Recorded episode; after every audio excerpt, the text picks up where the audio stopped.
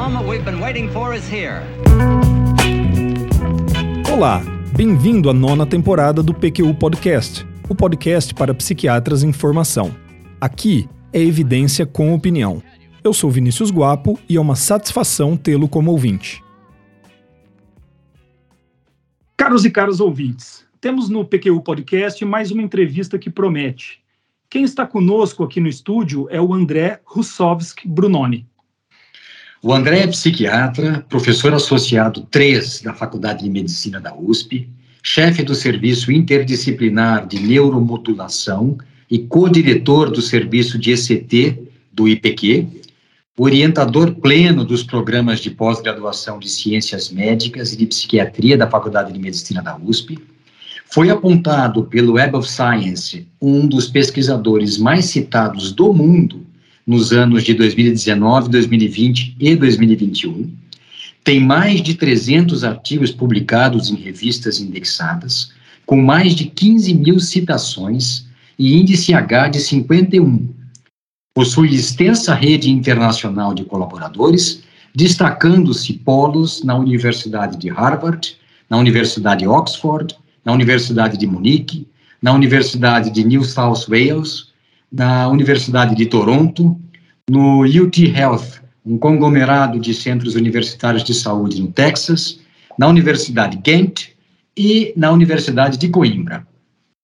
Graduou-se na Faculdade de Medicina da USP em 2004, onde também concluiu residência em Clínica Médica em 2007 e Psiquiatria em 2010. Logo em seguida, fez o doutorado em Neurociências e Comportamento pelo Instituto de Psicologia da USP com doutorado sanduíche na Harvard Medical School. E em 2017, tornou-se livre docente pelo Departamento de Psiquiatria da Faculdade de Medicina da USP. Suas principais linhas de investigação são depressão e transtornos do humor e neuromodulação não invasiva no tratamento dos transtornos mentais. Tudo bem, André? É um prazer tê-lo conosco. Algo a acrescentar? É, tudo bom, Luiz? Tudo bom, Vinícius? É um prazer estar aqui com vocês. Não, nada, nada a acrescentar. Obrigado.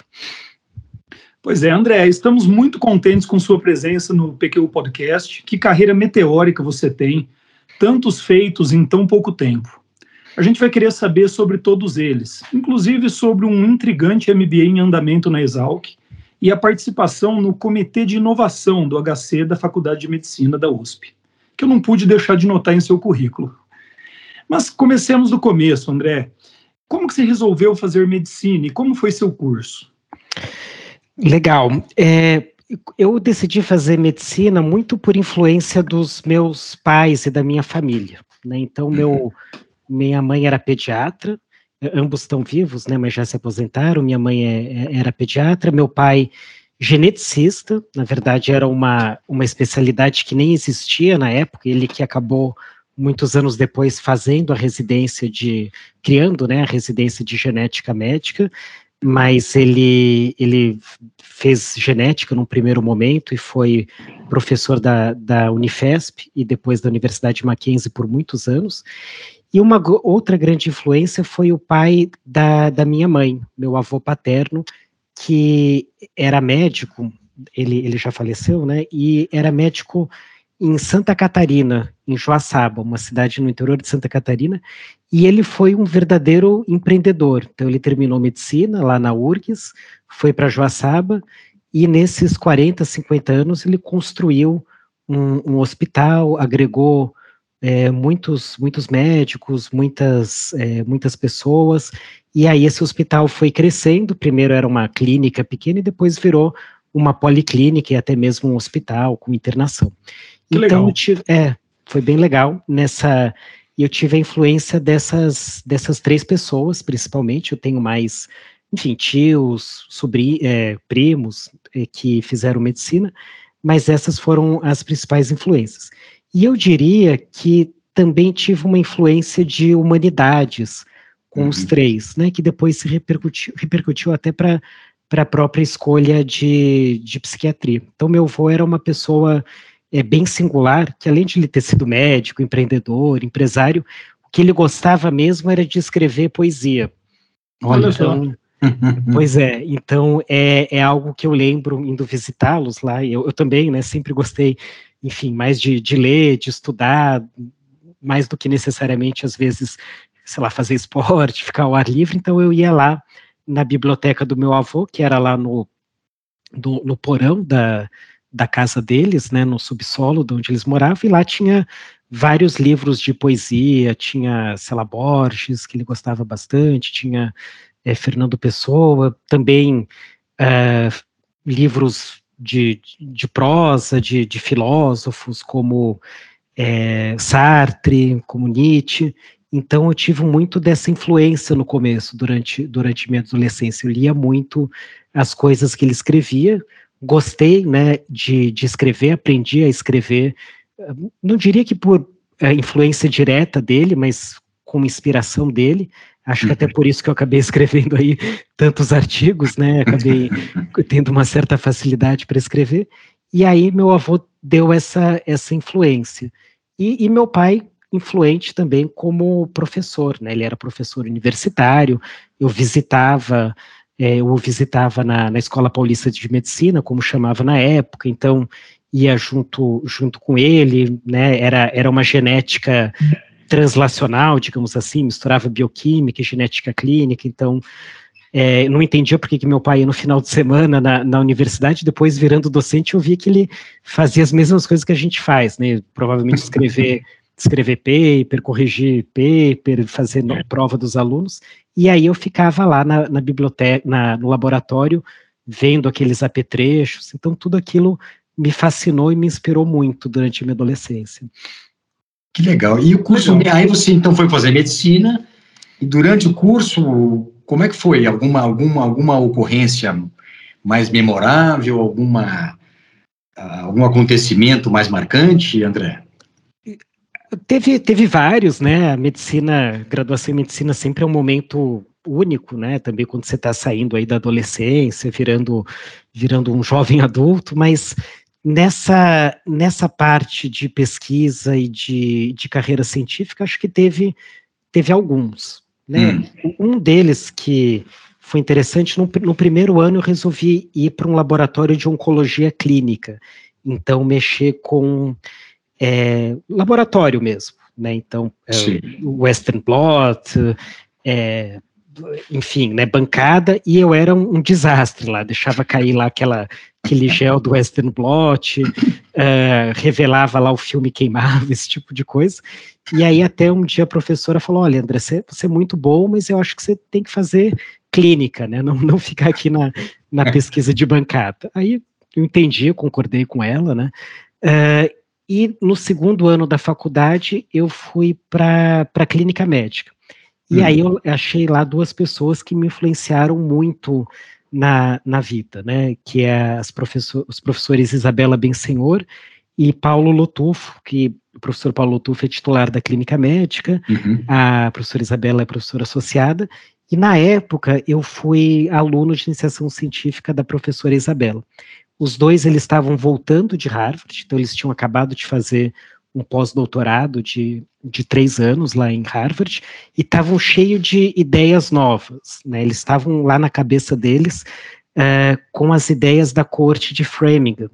Então hum. tinham, tinham trabalhado lá com a, com a saúde pública, eram epidemiologistas e estavam com essa, com essa ideia na cabeça. Eles ainda não estavam, eles iam depois de alguns anos criar o Elsa Brasil, que eu participei e participo bastante, mas uhum. na época eles estavam com essa concepção e uma série de ideias novas, como né, todo mundo que volta do exterior acaba, acaba estando bastante animado para continuar fazendo pesquisa. E aí eu fui a primeira geração de alunos deles pós é, pós retorno deles para Harvard. Então eu e algumas outras pessoas é, na época, né, Ana Luiz, o Fábio, eram alunos de iniciação científica, a gente começou a fazer com, com a Isabela, mas claro que era um grupo, uh, né, além da Isabela, do, Mil, do, do professor Paulo Tufo, Milton de Arruda Martins, uh, outros docentes que na época era, era alunos, então Alessandra Goulart, Luciano Draghi, Alexandre Pereira,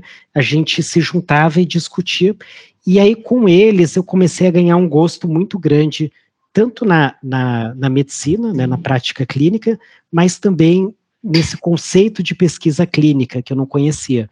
Até, uhum. até no momento eu achava que pesquisa era pesquisa de laboratório, ficar, sei uhum. lá, dissecando rato, esse tipo de coisa. E aí depois eu vi o que, que era uma pesquisa clínica, o que, que é uma metodologia científica, um ensaio clínico, um, um estudo de coorte, um caso controle, é, foi através deles. Então, Isso tudo, André, você estava ali no segundo ano. Eu imagino que você era meio que o caçulinho, eu tô certo ou estava todo mundo nessa mesma época da formação? É, é, pois é, era eu, o Fábio e a Ana Luísa, nós, nós todos éramos do mesmo ano da faculdade. Sim. Os demais eram 5 a 10 anos mais, mais velhos. Ah, entendi. Então a gente era, nós éramos os caçulinhas mesmo dessa nova turma deles, né? Sim. E aí não fica difícil entender por que, que você primeiro, então, fez residência em clínica médica e depois de psiquiatria, né? Isso foi planejado, era mais ou menos o que você pensava fazer? Ou, ou, ou surgiram dúvidas e você viveu dilemas nesse trajeto, André? Pois é, o que que, o que, que eu vi, né, os, esses dois professores, especialmente a professora Isabela Bensenhor, ela fazia muito interface entre saúde mental e hum. transtornos mentais com a clínica médica. Então, ela, ela atendia muito aquele paciente que tem uma dor, uma, uma insônia, meio ansioso, então uma mistura de uma, sei lá, uma fibromialgia, um transtorno mental comum, uhum. e algumas, ou, ou, sei lá, uma, uma complicação de um transtorno mental levando a uma doença física e vice-versa. Então ela fazia muito essa interface eu sempre tive um interesse em, em saúde mental, em transtornos mentais e, e, psiquiatria, mas num primeiro momento eu percebi que ela conseguia abranger isso, então isso me inclinou a fazer clínica médica.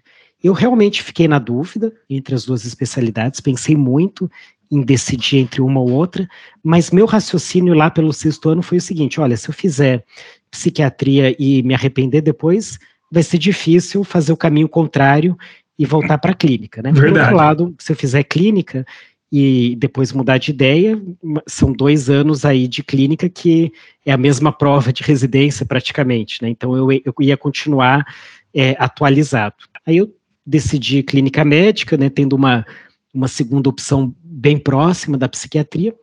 E aí, no final do R1 da clínica médica, eu, eu gostei bastante, passei por diversas especialidades, mas eu percebi que faltava alguma coisa, que eu tinha um interesse maior do que fazer só essa interface. Eu queria ser psiquiatra mesmo, e aí decidi fazer psiquiatria já no final do R1, passei o R2 fazendo, né, passei o R2 na clínica médica, estudando psiquiatria, e no ano seguinte entrei na, no Instituto de Psiquiatria. Que legal, André. E, e, daí, e a residência em psiquiatria, como é que foi, André? Residência de, é, em psiquiatria foi bastante marcante, foi um período muito legal. Né, logo no começo eu já percebi que eu estava no, no, local certo, então vendo aquela é, multiplicidade de perspectivas, então passando por é, diferentes ambulatórios, passando por pessoas com uma influência mais psicoterápica ou, ou psicanalítica, é, tem muitos médicos e assistentes lá que valorizam aquela psicopatologia mais jasperiana, né, da fenomenologia é, mais aprofundada, então li Jaspers, estudei bastante, isso foi, foi muito legal, e complementando isso, fazendo, é, aprendendo, né, nos ambulatórios do GRUDA, do PROGESC, é, entre outros, ap aprendendo mais a psicofarmacologia clínica. Lá no IPQ sempre teve, né, e sempre tem uma tradição muito forte de pesquisa. Isso também é, é uma coisa que, que me encantou bastante, né? Então, logo eu comecei a me aproximar de alguns docentes, como, enfim, né, os, muitos do que continuam lá, o professor Renério, o Hélio Elkes, o Beni, uh, entre outros, a gente começou a escrever, o professor Geraldo Busato também, a gente começou a escrever casos clínicos, estudos pequenos, então eu comecei a tomar gosto pela, pela pesquisa. Perfeito. E logo após a residência, você fez um doutorado sanduíche em dois anos. Eu acho que nesse ponto a gente começa a ver uma característica sua, foco e eficiência. Como é que foi isso? Pois é, esse foi um, um, capítulo interessante que no final de 2008 eu resolvi é, estudar um pouco mais a neuromodulação não invasiva, né? Estimulação magnética transcraniana, estimulação elétrica transcraniana. E foi interessante que o que eu achei mais interessante naquela época da, da EMT era a possibilidade de explorar aquela conexão cérebro-mente. Não era nem tanto terapêutico, mas era aquela ideia. Chamavam, por exemplo, a EMT de um instrumento que poderia fazer, entre aspas, né, claro, lesões cerebrais virtuais. Então, como uhum. se você pudesse desativar uma área específica do cérebro. E isso me fascinou, né? Pensando que poderia ser algo bem interessante do ponto de vista investigativo. Aí eu conversei, enfim, né, conversando com meu pai, ele ele estava lá no Mackenzie, recomendou que eu falasse com um pesquisador do Mackenzie, que é o Paulo Boggio, um, um super pesquisador, e o Paulo Boggio é, é, é psicólogo, falou, ah, procura o Felipe Fregni, ele está lá, lá em Harvard. E aí eu fui passar um, um inverno de 2008 lá, lá em Harvard, conheci uhum. o Felipe, ele estava, ele na época era instructor do, do grupo do Pascoal Leone, que é um dos fundadores né, da neuromodulação não invasiva, uhum. e comecei a aprender bastante com, com o Felipe, e voltei para o Brasil com a ideia de é, estudar estimulação magnética, estimulação elétrica transcraniana nos transtornos mentais, que era uma área bem bem nascente aqui no Brasil, praticamente, é, enfim, praticamente tinha, sei lá, pouquíssimas pessoas estudando o assunto. E aí, no final de 2010, eu resolvi fazer o, doutorado com o Felipe, né? Então, hum. é, é, esse é um momento que eu decido ter uma maior independência. O Felipe é, se torna meu orientador de doutorado, a Isabela Bensenhor, que tinha essa influência desde a da iniciação científica, ela se torna minha co-orientadora, e aí eu faço esse doutorado sanduíche, doutorado lá no, no, Instituto de Psicologia, mas a minha base fica o Hospital Universitário da USP. Então uhum. é lá que eu desenvolvo os meus primeiros estudos, né? E lá no, no doutorado especificamente, a nossa pergunta era verificar se a estimulação elétrica transcraniana ela, se combinada com antidepressivos, poderia ser mais eficiente para o tratamento da depressão. Então, a gente conduziu esse ensaio clínico, também era no doutorado, mas eu já estava aí um, um semi-pesquisador independente, que o Felipe estava tava em Harvard, né, fiquei bem, uh, não diria sozinho, né, mas fiquei bem independente nesse começo, a gente se comunicava, mas não é a mesma coisa, né? É 2010, parece que faz pouco tempo, mas em termos de conectividade faz bastante tempo isso. Né? Verdade. Então, não tinha, não existia o WhatsApp, por exemplo. Sim. É, só, é tinha, é, só tinha o Skype, né? Eu tinha que abrir o. Eu não sabia, nem sabia usar Skype, né? Ele que, que me mostrou. Era Skype e e-mail, e aí a gente fez esse estudo, conseguimos recrutar 120 pacientes em 17 meses, e aí, nesse finalzinho, eu fui para Harvard, aí fiquei no grupo dele, ele já tinha um laboratório independente, uh, aprendendo mais sobre, sobre estimulação elétrica, sobre análise estatística, e aí depois, nesse, desse período, retornei para o Brasil e defendi meu doutorado. Deixa eu só esclarecer um ponto, André. O que você está chamando de estimulação elétrica transcraniana é um nome mais novo, talvez até mais adequado para eletroconvulsoterapia. Não, na verdade são coisas diferentes. Tá? Então, hum. a, a eletroconvulsoterapia é uma é uma corrente elétrica de uma intensidade muito grande e pulsada que gera crises convulsivas. Certo. E com, como vocês sabem, claro, né? Uhum. E a estimulação elétrica transcraniana, ela usa uma corrente de uma intensidade mil vezes menor que, que a ECT. Então seria uma corrente elétrica, para vocês terem uma ideia, que mal e mal acenderia aquela luzinha do controle remoto. Uma luz, uma, uma corrente elétrica, é, são duas pilhas de 9 volts que a gente utilizava. E aí, exato. E aí colocava dois eletrodos sobre a cabeça, um, um à esquerda e um à direita, então estimulando o córtex pré-frontal, e com isso gerando efeitos clínicos. É uma corrente é totalmente, uh, a gente chama não invasivo, claro que a uhum. corrente ela, ela entra, né, mas a gente chama de não invasivo, porque praticamente a pessoa não sente nenhum efeito colateral. Então é uma técnica é diferente DCT, claro que o princípio da, da, eletricidade é, é, a mesma, mas é, ela é diferente, inclusive em termos de uso clínico, ela acaba sendo é, não farmacológica, não invasiva e principalmente portátil. Eu até nem comentei isso, mas foi muito isso que me encantou, especialmente na estimulação elétrica. Ela sendo um aparelho portátil e de baixo custo, ela poderia ser uma solução para países em desenvolvimento como o nosso, ela teria uma, uma escalabilidade. Então, isso foi um motivo adicional que me fez querer estudar essa técnica. Que legal, rapaz. E, e, a, e essa técnica, ela é anterior, ela é, é concomitante ou posterior à estimulação magnética transcraniana? Ela tem uma, uma história interessante que ela, há muito tempo atrás, ela era chamada de polarização cerebral.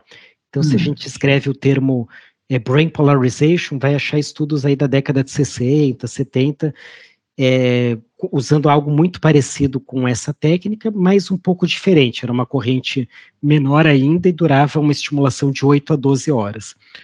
A, a, estimulação elétrica moderna, ela começa a aparecer em 2000 e, portanto, ela é mais recente que uhum. a magnética, que uhum. aparece lá pela década de 90. Então, Isso. Então, ela, ela é a irmãzinha mais nova aí da, da família da neuromodulação.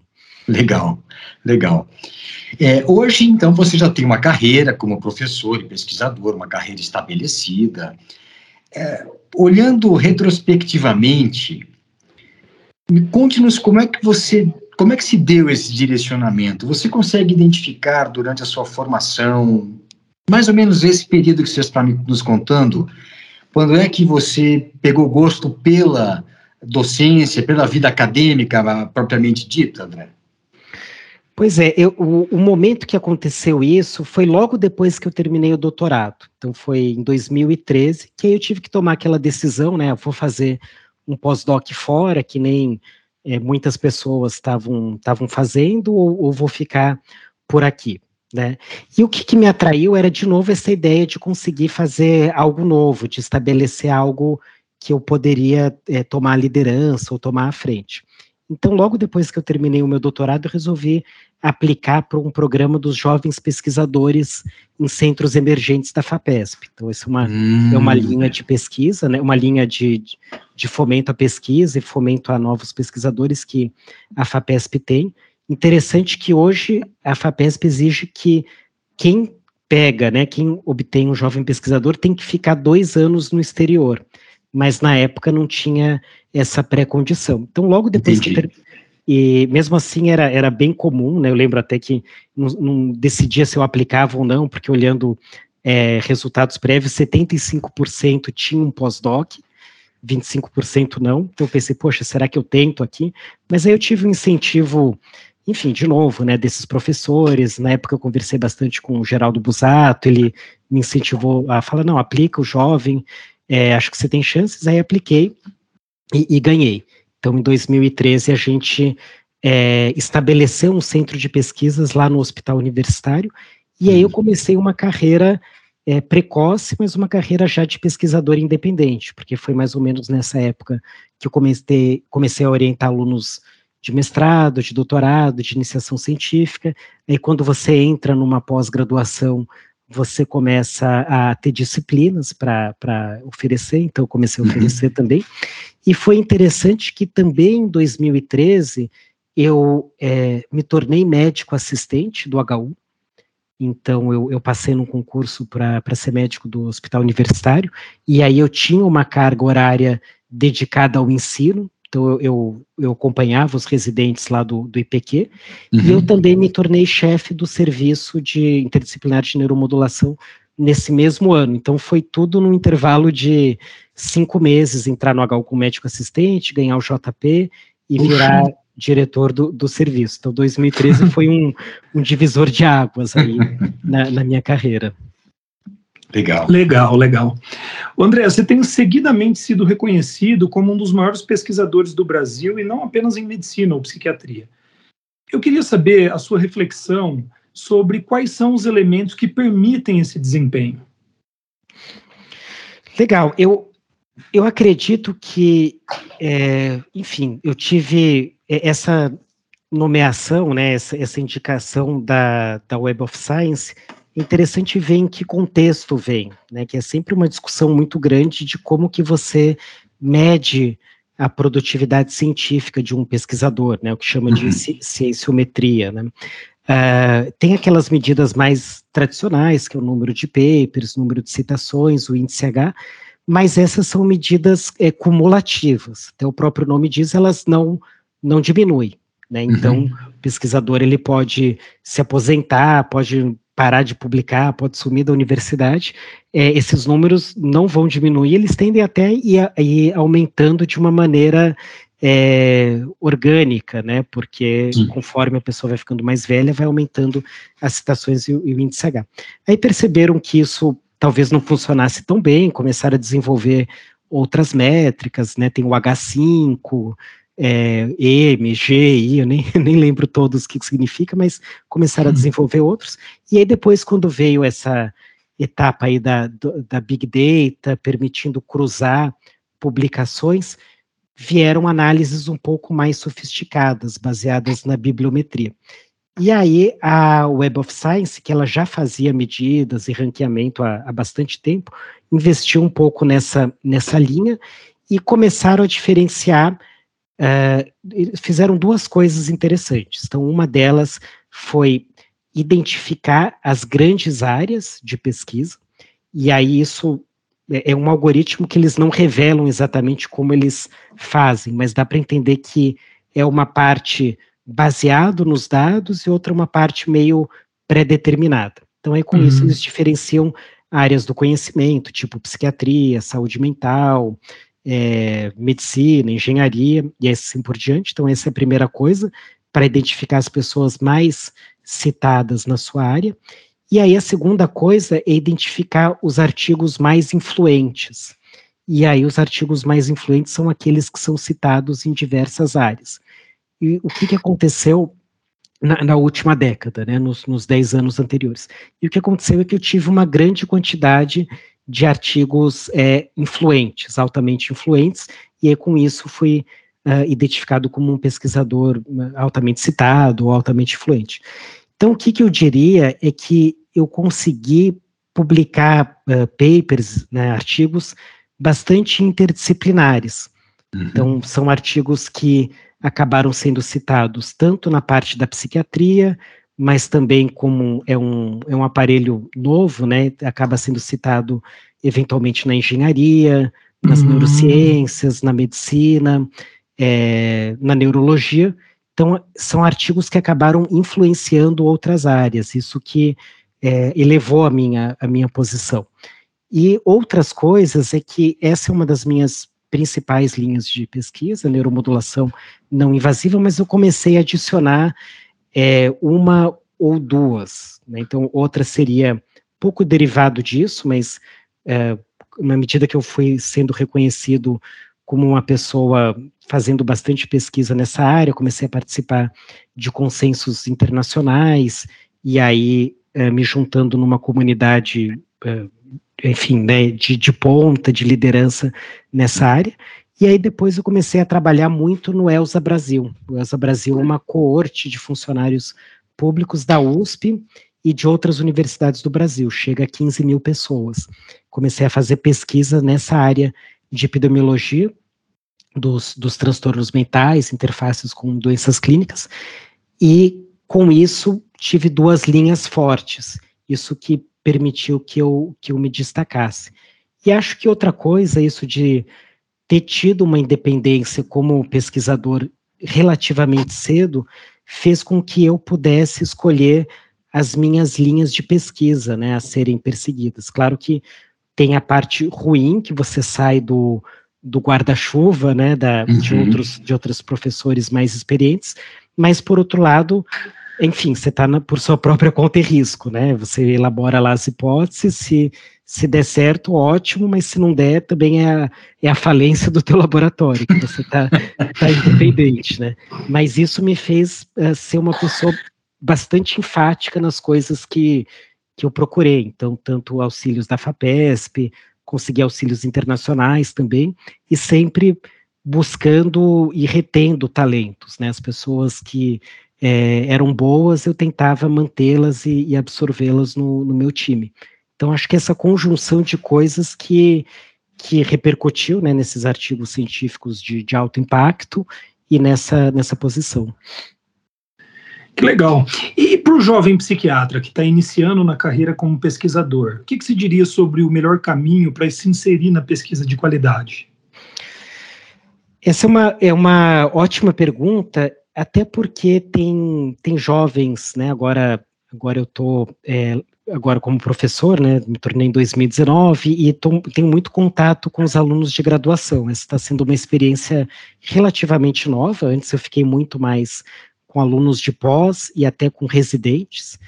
E aí eu vejo que tem muitos alunos de graduação que são é, brilhantes, realmente é, brilhantes, aquele tipo de aluno que você tem que não atrapalhar, né? Se você não atrapalhar o que eles estão fazendo, eles estão lá programando, você fica atrás sem, sem falar muita coisa, é, é, a melhor coisa. E aí eu vejo que eles têm muitos caminhos hoje em dia, eu acho que até mais opções do que eu tinha e também mais opções do que gerações anteriores à minha tinham. Então eu vejo, por exemplo, é, um dos alunos, ele está é, tá fazendo um, um MD-PHD, uma coisa que surgiu há, sei lá, três anos, acho que nem uhum. isso, né? Então, o que, que é o MD-PHD? A pessoa, ela para, né, o aluno de medicina, ela para, interrompe, né, tranca no quarto ano, faz dois anos o PhD com um professor, essa pessoa está fazendo comigo, mas tem outros casos também, e aí depois de dois anos ela termina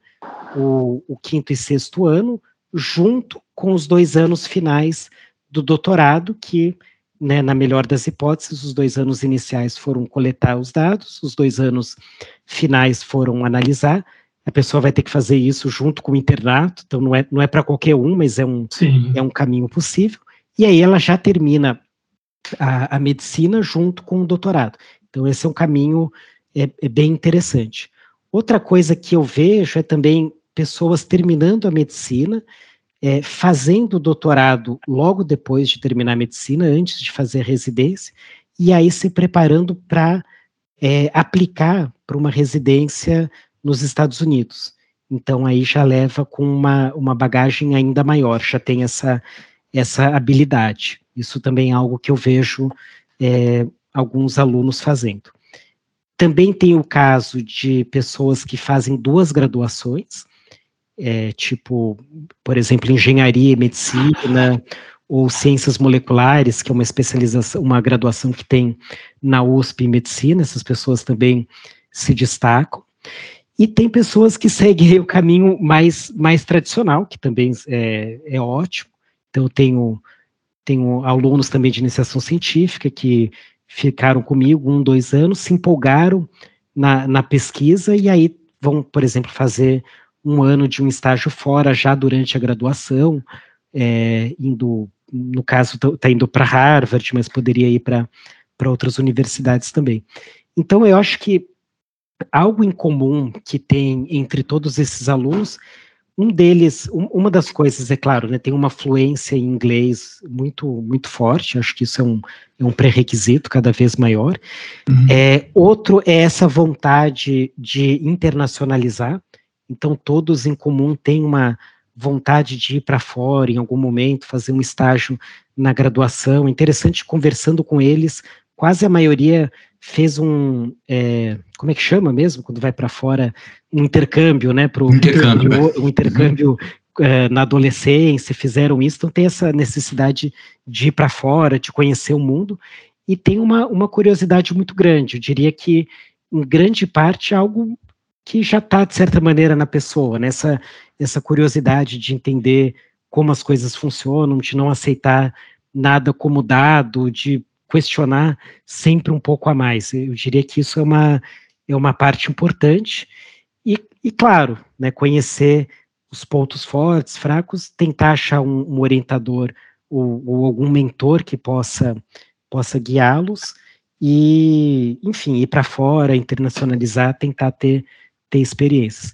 E acho que eu diria uma proatividade também. Né? Então, algo que eu noto Sim. nesses alunos é uma proatividade muito grande, né? não ficar esperando o professor falar, olha isso, olha aquilo, é, é, justamente o contrário, né? Quando o professor tem uma ideia, o aluno já, já apresentou a resposta. Né? Eu vejo isso como, como características.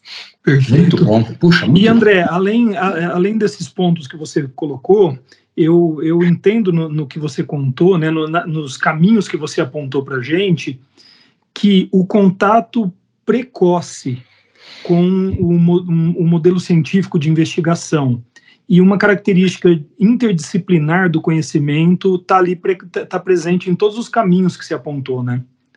É, pois é, uma, é uma observação interessante. Vinícius não tinha pensado nisso, mas é, concordo. É, também é, é um, um, pouco o exemplo que eu tive, uhum. então, que é isso, né, dessa, dessa liderança por, por exemplo, eu vi na prática, né, a professora Isabela atuando, uh, o professor Felipe Freg, né, eu nem comentei, mas é uma pessoa também muito jovem, então isso de ver como que esse professor está tá atuando e seguir esse exemplo, eu acho que é algo que faz bastante sentido, e essa curiosidade interdisciplinar que você mencionou, né, então fazendo diferentes graduações, esses alunos de iniciação científica que, que eu citei, eu não tinha mencionado, mas de fato fizeram psiquiatria comigo, e agora vão fazer um estágio, psiquiatria de iniciação científica, né? E agora vão fazer um estágio em neurologia ou em pediatria. Então, tem esse, essa necessidade desse conhecimento interdisciplinar, que acho que isso é uma das coisas da ciência, né? Fazer essas pontes entre diferentes áreas do conhecimento. Sim, perfeito. André, além de pesquisador na área de neuromodulação no tratamento de transtornos mentais, você é também o chefe do serviço no IPQ. Então, diga para o nosso ouvinte qual é a sua visão sobre o uso de técnicas de neuromodulação na psiquiatria hoje e que futuro você vê para essa modalidade de tratamento. É, exato. Então, eu, eu sou chefe desde 2013, então faz, enfim, né, quase, quase 10 anos que eu cheguei. E eu diria uhum. que mudou bastante a estimulação magnética transcraniana nesses, nesses 10 anos é, eu posso falar, né? Eu sou dessa época, né? Então, eu sou da época que é, a maior parte dos aparelhos de neuromodulação eles não tinham refrigerador. E o hum. que, que significa isso na prática? Então, a bobina aquece e sem refrigerador ela esquenta e para de funcionar. O que se fazia né, naquela época, para vocês terem uma ideia, era tirar a bobina, pôr no freezer ou no congelador, ela esfriar, enquanto isso se usava uma outra. Quando eu fui lá para Harvard, o que o pessoal fazia era simplesmente abrir a janela, né? Punha a bobina para fora, estava menos 10. É verdade, não é, não é mentira. O pessoal punha num plástico, né? Para neve não queimar a bobina, mas colocava, deixava lá ela uns 10 minutos esfriando, colocava uma outra e continuava a estimulação. Isso, isso de fato é, acontecia, tanto que os primeiros protocolos era só estimulação de baixa frequência, que é um pulso por segundo, porque a bobina não aqueceria tanto. É, mas imagina, do ponto de vista prático, como isso era errático, né, sujeito a vieses, então se tirar a bobina e colocava uma outra, o paciente mexia, né, provavelmente ficava meio, meio assustado com essa história toda. Então, nesse comecinho a gente fazia, né, aí falando um pouco dos parâmetros, né, fazia poucos pulsos por sessão e fazia poucas sessões. E cada vez mais se observou que quanto mais pulsos por sessão e quanto mais sessões de estimulação a gente faz, melhor os resultados. Então, teve uma, uma progressão muito grande de 2013 a atualmente em desenvolver aparelhos mais potentes, com refrigeração. Hoje, hoje todos são refrigerados e conseguir, então, fazer mais pulsos e mais sessões. E com isso, a gente observou um, um aumento da, da eficácia da neuromodulação não invasiva na depressão. Para vocês terem uma ideia, quando eu cheguei em 2013, tinha um único protocolo do FDA é, aprovado, né, e essa, isso era para o tratamento da depressão. Na verdade, até aqui no Brasil a gente fazia uma coisa meio adaptada, porque o equipamento aprovado nos Estados Unidos não existia, não existe ainda, mas, hum. mas não tem no Brasil. Então a gente usava um outro aparelho, isso tudo bem, mas não era exatamente o aparelho norte-americano. É, em 2015 teve uma segunda aprovação para depressão, isso nos Estados Unidos tudo, né? Em 2018 teve uma terceira aprovação para depressão, então três protocolos, e depois, mais recentemente, teve aprovação de um outro protocolo para depressão ansiosa. Então, hoje em dia, a gente tem quatro protocolos para depressão. Além de tudo, aprovado pelo FDA, a gente tem um tratamento para dependência de tabagismo, então um protocolo de neuromodulação para cigarro, é, e um protocolo para o toque. Ou seja, hoje em dia tem seis protocolos terapêuticos para estimulação magnética transcraniana, aumentou bastante. É, além disso, tem algo, então de uma maneira geral, a gente tem observado resultados é, mais promissores. Eu falei aí desses dois parâmetros, mas tem alguns outros, né? Um particularmente importante é, é a maneira correta de colocar a bobina na, na cabeça. Então, antigamente era uma maneira é, em 2012, 2013, que a gente chamava regra dos 5 centímetros, né, sem, sem entrar muito em detalhes, media 5 centímetros para frente do córtex motor. Hoje em dia a gente vê que isso já não era uma área muito boa, então uhum. se utilizam outros parâmetros. Tudo isso levou a um ganho de eficácia, é, melhorou, é, porém, eu também diria que hoje em dia a neuromodulação do jeito que está, ela não vai ser algo ela continua algo nichado. Eu acho que ela não tem uma eficiência tão grande quanto a ECT para justificar uma intervenção, e por outro lado é muito mais fácil, né, enfim, tomar um remédio do que ir num centro de, de estimulação, num centro de pesquisas todo dia por várias semanas. Por outro lado, né, o que tem aparecido agora são é, apareceu bem recentemente um, um, estudo de 2021 propondo algumas coisas diferentes. E aí, basicamente, são duas, duas coisas. Uma é fazer 10 estimulações por dia, e não uma só. Então, agora a máquina é tão potente que consegue fazer um número infinito, né, literalmente, de, de sessões por, por dia. Então, faz 10 sessões por dia e utiliza uma neuronavegação personalizada, que eles chamam. Então, hum. usa, faz uma ressonância magnética é, funcional, acha uma área do cérebro que estaria relacionado com uma resposta melhor, e aí coloca a bobina exatamente naquela área do cérebro. Esse foi um estudo é, publicado ano passado no, no, American Journal of Psychiatry, é o estudo SNT, né, que é o Stanford Neuromodulation Therapy. E um estudo pequeno, com 30 pessoas, 15 para cada lado, mas esse estudo conseguiu demonstrar uma resposta de 80%. Então, aí, é, resposta para depressão de 80%, nível de ECT, com 5 dias de é tratamento. Robusto. É, então, quer dizer, combinando meio ECT, 80% de resposta, e meio ketamina, que eram 5 dias de tratamento. Então, isso causou bastante é, entusiasmo, né, e também ceticismo, claro, a gente tem que ser cético, mas é, agora eles conseguiram, de acordo com esses resultados, uma aprovação para fazer um, um fast trial, semelhante aí ao que foi feito no Covid, então ensaio clínico rápido, talvez se tenha resultados até o final desse ano, começo do ano que vem, e se eles conseguirem provar isso num estudo multicêntrico, vai ser uma, algo bem é, revolucionário. E aí, é sim, seria algo para pensar numa indicação é, mainstream, né, no protocolo sim. oficial, uhum. eventualmente antes do ECT. Entendi. Muito interessante. André, eu sei de algumas conversas que já tivemos também, de um conceito com o qual você lida, que seria da psiquiatria intervencionista. E eu, eu queria que você explicasse isso para a gente, contasse um pouquinho desse conceito e, e do uso que você faz dele.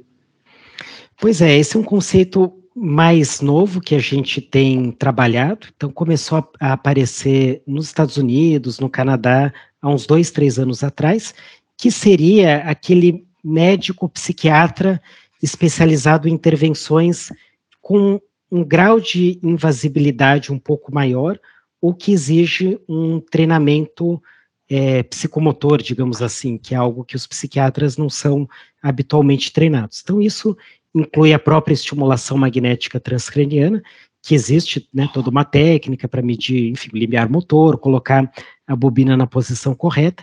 E claro que quando a gente começa a falar, olha, agora não é um protocolo só, são seis, olha, agora você tem que neuronavegar, isso vai aumentando a complexidade, vai ficando cada vez mais essa pessoa tem que ser mais treinada, demora é, mais tempo, então isso é, um, é, uma, é uma técnica.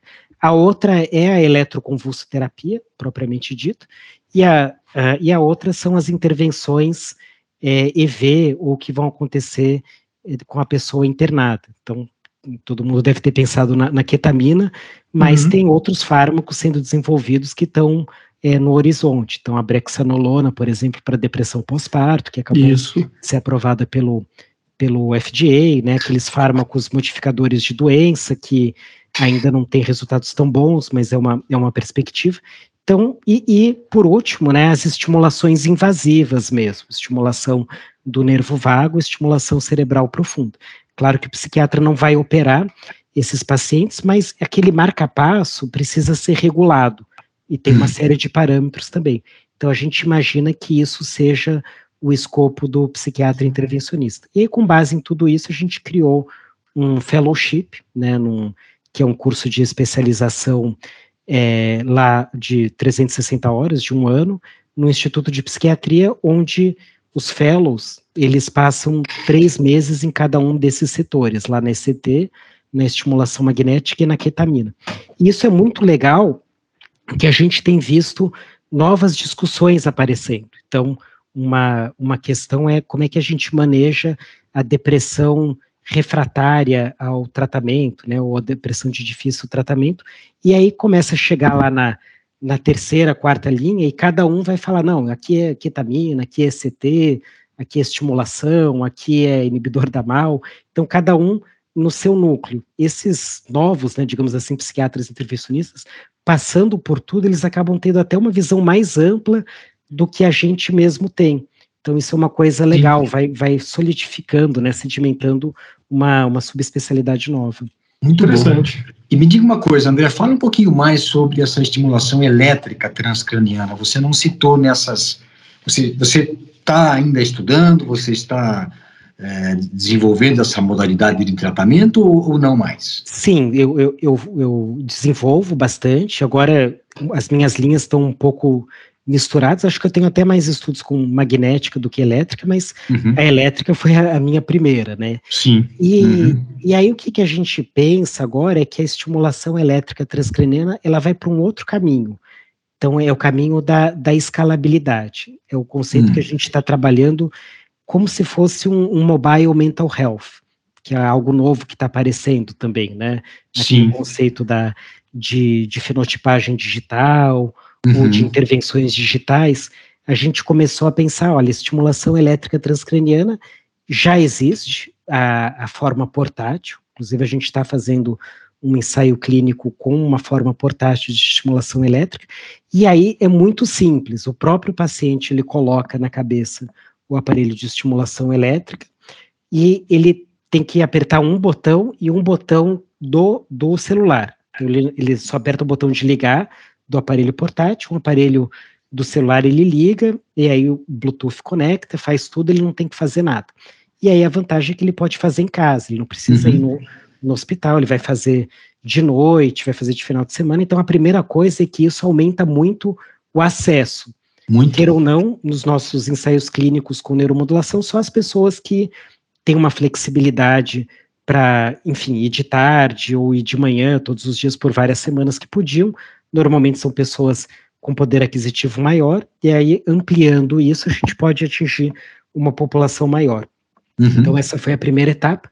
Mas aí o que a gente começa a pensar é que talvez faça sentido conectar isso com essa ideia do mobile health.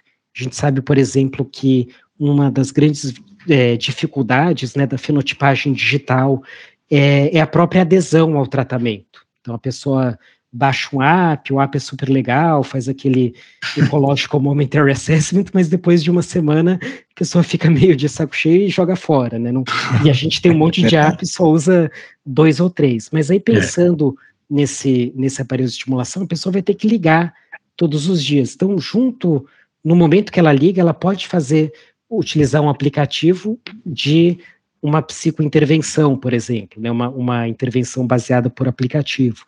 E esse aparelho, como ele está conectado na, na cabeça da pessoa, esse, esse, aparelho também pode ser entendido como um, um wearable. Então, ele Sim. poderia ser adaptado facilmente para medir é, variabilidade da frequência cardíaca, é, padrões é, outros, se, até num futuro é, com uma monitorização ainda maior poderia ler EEG também. Existe até, é, atualmente existe esses aparelhos, alguns deles leem EEG, mas ainda são, são tem biosensores né, para ler EEG, mas são pesados ainda. Então a gente começa a pensar nesse, nesse sentido. É uma área bem legal, empolgante, né? A gente está fazendo muito, esses estudos. Muito legal. E, e aí é, é interessante pensar no momento que esses aparelhos começarem a conversar com outros aplicativos. Então, é, por exemplo, a pessoa faz a estimulação, dá o feedback em termos de atividade física, isso é lido lá pelo app do, do smartphone que vê a atividade física, e aí, com base nessa resposta, faz um outro tipo de tratamento, ou mesmo intensifica as sessões de estimulação. Isso é uma, uma outra vertente que a gente está investigando. Muito legal. Muito legal. André, você já citou aí o ELSA Brasil, né? É, você é um dos pesquisadores desse estudo, Estudo Longitudinal de Saúde do Adulto. O que, que é essa iniciativa e o que, que o ELSA já trouxe e pode trazer de dados interessantes? O Elsa Brasil, ele começou em 2008, então o, o embrião, né, como eu falei aqui no, no começo, foi é, o professor é, o professor Paulo Lotufo, Isabela Bensenhor, no Rio Grande do Sul, a, o Bruce, a Maria Inês, também teve, enfim, tem vários pesquisadores em Minas Gerais, Espírito Santo, Rio de Janeiro, foi uma confluência de, de pesquisadores de epidemiologia, clínica médica, é, psiquiatria, e aí criaram uma coorte nos moldes da coorte de Framingham. Então, seriam 15.105 é, funcionários públicos da USP, Minas Gerais, o FMG, Fiocruz, é, Federal do Espírito Santo, Federal da Bahia e Federal do Rio Grande do Sul. Eles são acompanhados a partir dos 35 anos e é, se avalia especialmente desfechos cardiovasculares. Só que como a maior parte dos desfechos cardiovasculares já são, de certa maneira, conhecidos pela própria corte de Framingham e outras, o Wells ele começou a focar em fatores não tradicionais. Né? Na linguagem dos, dos, epidemiologistas, as doenças mentais seriam fatores de risco não tradicionais. Então, certo. Então começa a estudar bastante a influência de transtornos mentais em doenças físicas e, e cardiovasculares. E eu me concentrei mais, claro, nessa área, eu tenho essa interface com, com a clínica médica, investiguei isso mais a fundo, e foi interessante que a gente conseguiu é, ver que mesmo em pessoas sem é, depressão, né, então alguns achados interessantes, pessoas sem depressão no início do tratamento, é, enfim, né, sem nenhum quadro de transtorno mental, mas que tinham um estilo de vida cardiovascular é pouco saudável, então, sei lá, sedentário, é, sem fazer atividade física, pressão alta, colesterol alto, tinha um risco três vezes maior de desenvolver depressão no intervalo de quatro anos. Então, isso, isso é bastante interessante, que a gente está falando de incidência de depressão por uma razão física, num intervalo de tempo pequeno e em pessoas de meia idade, por volta dos 40, 40 e poucos anos. Isso foi um achado relativamente novo e que, mais uma vez, reforça essa promoção à saúde, modificação de estilo de vida. Então, isso foi um, um achado legal que a gente teve. E outro foi um estudo que a gente, que eu fiz, né, a gente fez em parceria com o pessoal da Universidade de Munique, utilizando algoritmos de, de machine learning. Então, a gente pegou basicamente todos os dados físicos do ELSA, sem introduzir nenhum dado mental, mas todos os dados físicos.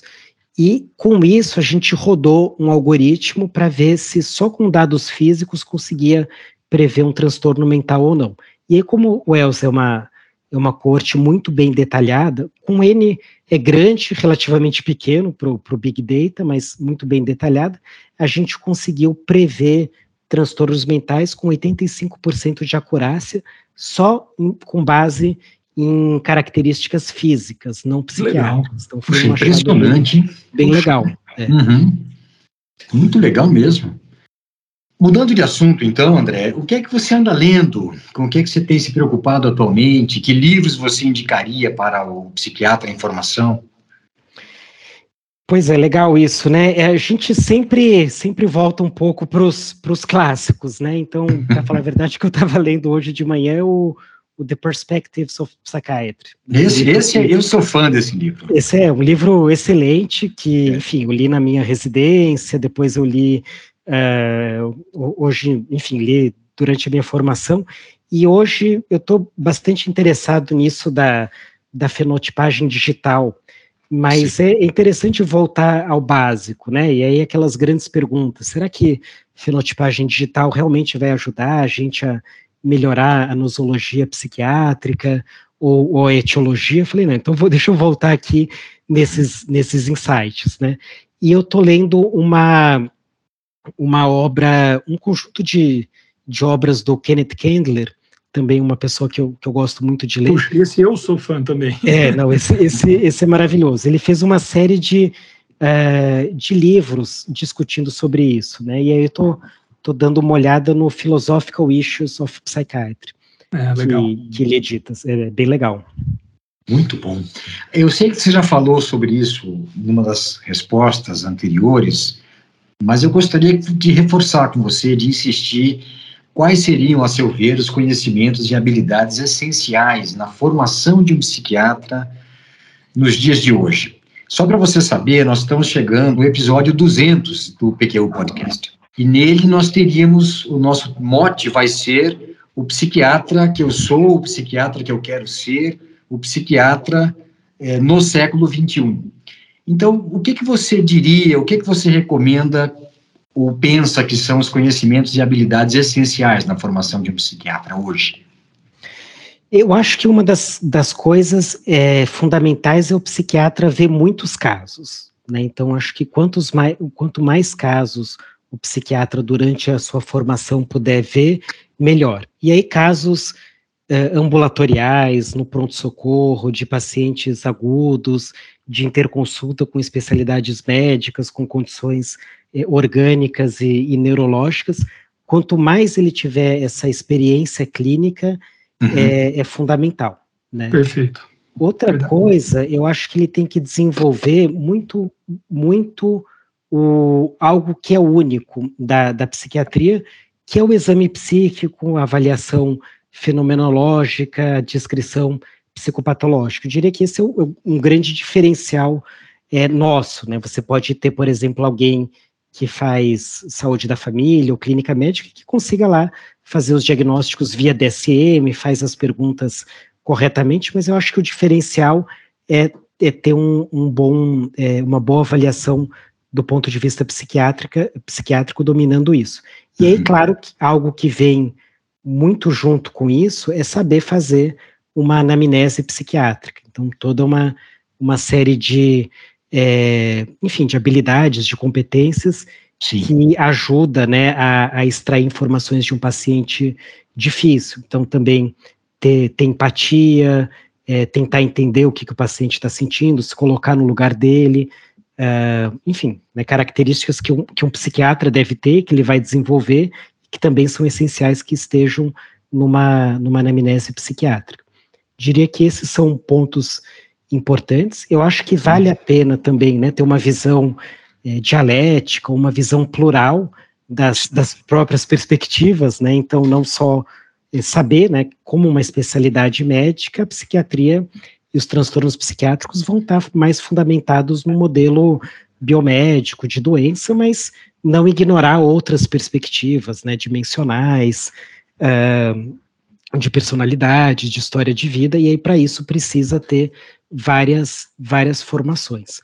É, ou várias né, influências. Uhum. Não acho necessariamente que tenha que ter um conhecimento psicoterápico aprofundado, mas acredito que tenha que ter um conhecimento, é, pelo menos saber indicar e saber quais são as principais características de cada linha da, da psicoterapia.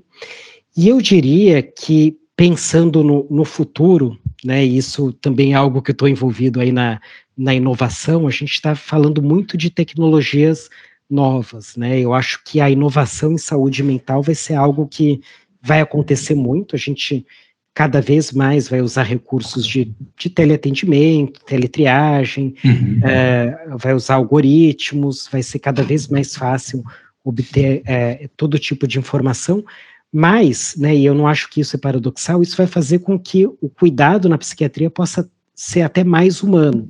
A pessoa vai perder menos tempo, né, o psiquiatra vai perder menos tempo decorando o DSM, decorando os guidelines, e vai desenvolver melhor as soft skills deles. Então, eu acho que cada vez mais o diferencial vai ser ter essas soft skills, ter essa, esse refinamento maior.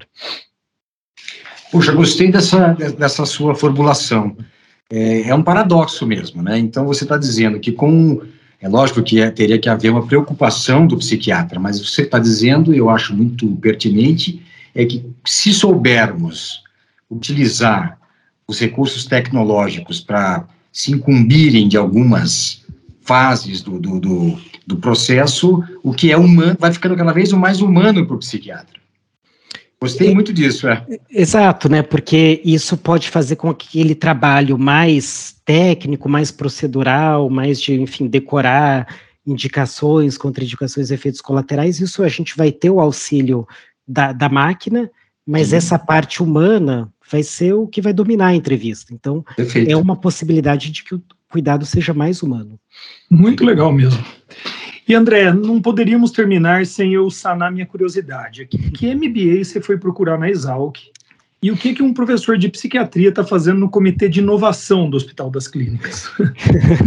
pois é, são, são duas, duas coisas, né? elas estão até unidas, mas uh, o MBA foi é, durante a pandemia, né, a gente foi, foi para o mundo virtual, começamos a fazer aulas online, e eu acho que antes tinha esse preconceito, né, de fazer aula online, de receber aula online, foi algo que sumiu, né, depois da, da pandemia, ninguém fala isso. Eu comecei a oferecer cursos, eu falei, ah, vou, por que não fazer um curso também? E aí eu procurei esses cursos na, na, na Exalc, Exalc ela escola de agronomia, então eles são muito fortes nessa área de, de administração, né, mexe com, com é, agronegócio, então eles têm, têm uma expertise muito grande, e eu resolvi fazer um, um MBA nessa área de gestão de pessoas, porque eu percebi que era cada vez mais o que eu estava, não, não diria necessitando, mas era cada vez mais o meu dia a dia. Então, conforme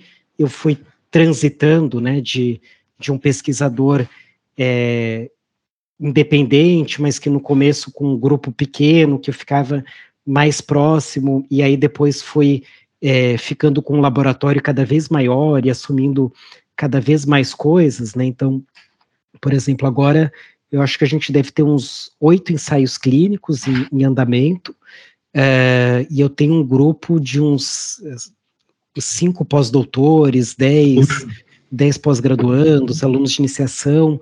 É, também sou o responsável pelo serviço assistencial, então a gente também tem é, médicos assistentes no serviço.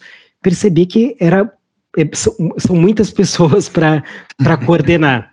E aí, claro que sendo psiquiatra e tendo uma, uma formação, a gente tem muito essa, essa intuição do que, que deve fazer, qual que é a maneira é, melhor de fazer, mas eu, eu gosto também de, de estudar, né? Eu gosto, eu gosto de ler e de ter esses conceitos sedimentados. Então eu falei, ah, deixa eu fazer esse curso aqui de gestão de pessoas, e aí está sendo muito legal. Então, uma das coisas que, que eu estou gostando bastante é isso, toda essa, essa metodologia de administrar um time, dar, dar aqueles nomes corretos, né? Eu, eu gosto disso, então é algo que está me ajudando bastante. Mas eu gostei de ver também, isso, essa, essa coisa de, de pesquisador, né, é como, como tem pontes do conhecimento. Então, na própria, né, nessa própria MBA de gestão de pessoas, é interessante o quanto que eles falam de desafios atuais, né, então, sustentabilidade, é, diversidade, pertencimento, Uh, eles falam, inclusive, de saúde mental dentro das organizações. Então, é interessante ver como tudo isso está conectado, né? Desfaz um pouco aquela nosso, enfim, né? Eu tinha até uma certa, um certo, digamos assim, preconceito, né? O pessoal da administração só pensa em, sei lá, recursos humanos, explorar as pessoas, mas não, todo mundo tem uma visão é, bem abrangente, legal ver como isso faz, uhum. faz pontes. E legal. outra coisa muito nova que eles estão discutindo é isso da tecnologia e da inovação, então que também tem a ver aí, respondendo a, a parte do, do, da, da comissão de inovação. Né? Então, na verdade, é, esse comitê de inovação do, do HC ele foi criado em 2020, e aí tem um membro de cada instituto que representa. E aí eu fui representando o Instituto de Psiquiatria. Concordo que no começo também me fiz essa mesma pergunta, o que, que eu estou fazendo aqui, né?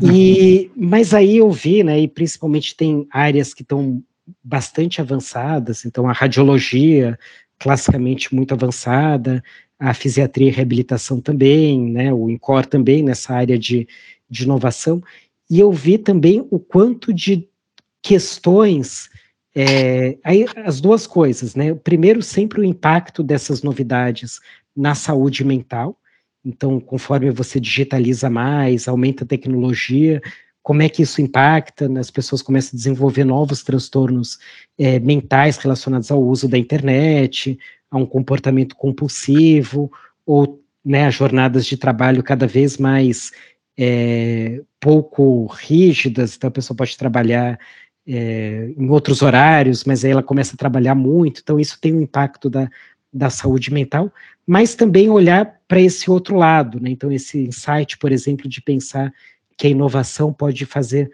com que a psiquiatria seja mais humana, né? Acho que foi um pouco desse, desse insight que, que eu tive. E aí, basicamente, o que, que eu vi é que a inovação é uma maneira de deixar as coisas mais eficientes.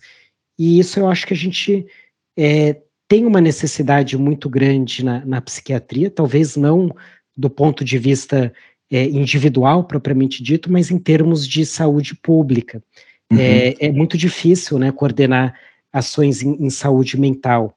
Tem vários, vários gargalos, então por exemplo, né, muitas pessoas, 20% das pessoas vão ter um transtorno mental, mas não dá para pensar que 20% dos médicos têm que ser psiquiatras, isso não, não, seria possível. Então, o clínico da atenção primária, ele vai ter que tratar esses casos.